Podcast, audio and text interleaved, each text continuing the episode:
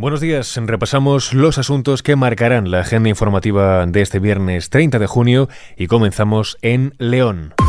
ISFM Noticias con Jorge Quiroga. Los presidentes de parlamentos de la Unión Europea abordan hoy allí el futuro de la democracia. El rey Felipe VI encabeza esta conferencia que se celebra con motivo de la presidencia española de la Unión y en la que se analizarán los recientes ataques democráticos sufridos en Estados Unidos y en Brasil.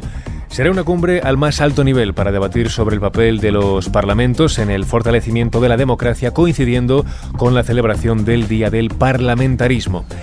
En clave nacional repasamos algunos de los titulares que dejó anoche la entrevista a Yolanda Díaz en el intermedio.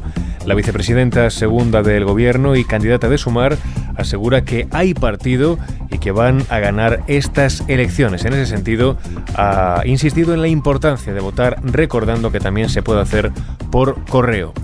Por otro lado, ayer puso en valor el feminismo y arremetió contra la postura al respecto del máximo responsable de Vox, Santiago Abascal. La extrema derecha quiere convertir el feminismo en una guerra de sexos. Frente a la guerra de sexos del matón de Abascal, lo que hace el feminismo es dar más derechos y más libertad a los hombres y a las mujeres. Yo le voy a poner un ejemplo. Es probable que para mm, un señor como Abascal, si un trabajador en su puesto de trabajo se toma un permiso para cuidar a sus hijos, dirán de él que poco menos que es una, en fin, un pelele, se burlarán de él. Yo creo que, sin embargo, ese padre que pide un permiso parental para cuidar a sus hijos, lo que le está haciendo el feminismo es que le da mucha más libertad y seguramente va a ser mucho más feliz. Por su parte, Feijó presenta hoy su programa de cultura. El máximo responsable del PP dará a conocer los detalles sobre este apartado junto al que fuera ministro de Cultura con José Luis Rodríguez Zapatero, César Antonio Molina.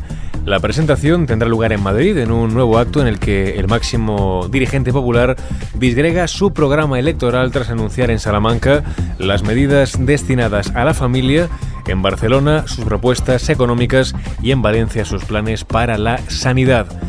Precisamente sobre sanidad habló ayer Emiliano García Paje. El presidente de Castilla-La Mancha plantea un gran pacto de Estado para la financiación de la sanidad pública y también el gasto farmacéutico. Ojalá y la nueva legislatura traiga por fin un gran pacto nacional de financiación sanitaria. Que lo separe incluso del problema de la financiación general, porque realmente si nos creemos que la salud es lo primero, que es la mayor riqueza que podemos tener, la mayor posesión en nuestra salud, yo creo que eso se tiene que corresponder lógicamente con el presupuesto. Es la única manera seria que tenemos de igualarnos los de unas ideas y los de otras. Y al final ese es un planteamiento que voy a hacer, que le haré al que resulte presidente, lógicamente, después de las elecciones generales.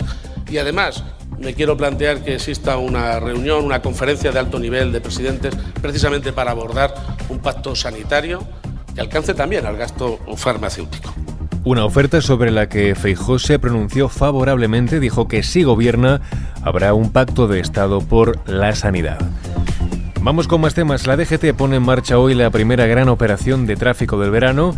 Se esperan cerca de 4 millones y medio de desplazamientos durante este fin de semana, en el que dejará de ser obligatorio usar los triángulos de señalización en autopistas y autovías.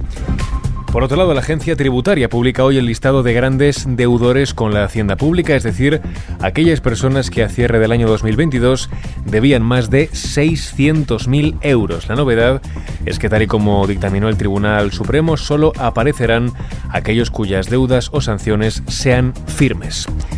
En otro orden de asuntos, los nuevos permisos de conciliación entran en vigor este viernes. Entre las medidas se incluye también el permiso remunerado de 15 días en caso de registro de pareja, de hecho, como existe para los matrimonios.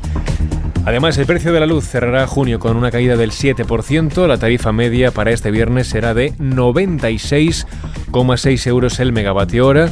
El tramo más barato se registrará entre las 5 y las 6 de la tarde, cuando el pool esté a 78,6 euros. El peor momento será entre las 10 y las 11 de la noche, con un coste máximo de 123,2 euros. Seguimos a Enclave Internacional. El FMI autoriza al gobierno ucraniano el acceso a 818 millones de euros de ayuda del organismo. Están destinados a las poblaciones más vulnerables y forma parte del acuerdo de servicio ampliado del fondo, un paquete aprobado, recordemos, el pasado mes de marzo y que se prolongará durante 48 meses con un desembolso total de 14.352 millones de euros. Y cerramos este repaso informativo con la previsión del tiempo para hoy. Este viernes se esperan lluvias en el norte y este peninsular con tormentas y granizo en el cuadrante noreste. Los intervalos nubosos se extenderán solo por la mitad norte de la península, Baleares y también norte de las Islas Canarias. Las temperaturas bajan en casi todo el territorio, aunque seguirán altas en puntos de la mitad sur y centro peninsulares y también en el archipiélago canario. Y así con la previsión del tiempo lo dejamos. Cristina Muñoz estuvo al frente del control de sonido. Ya sabes que puedes seguir informado cada hora en directo en nuestros boletines de XFM. Muy buenos días.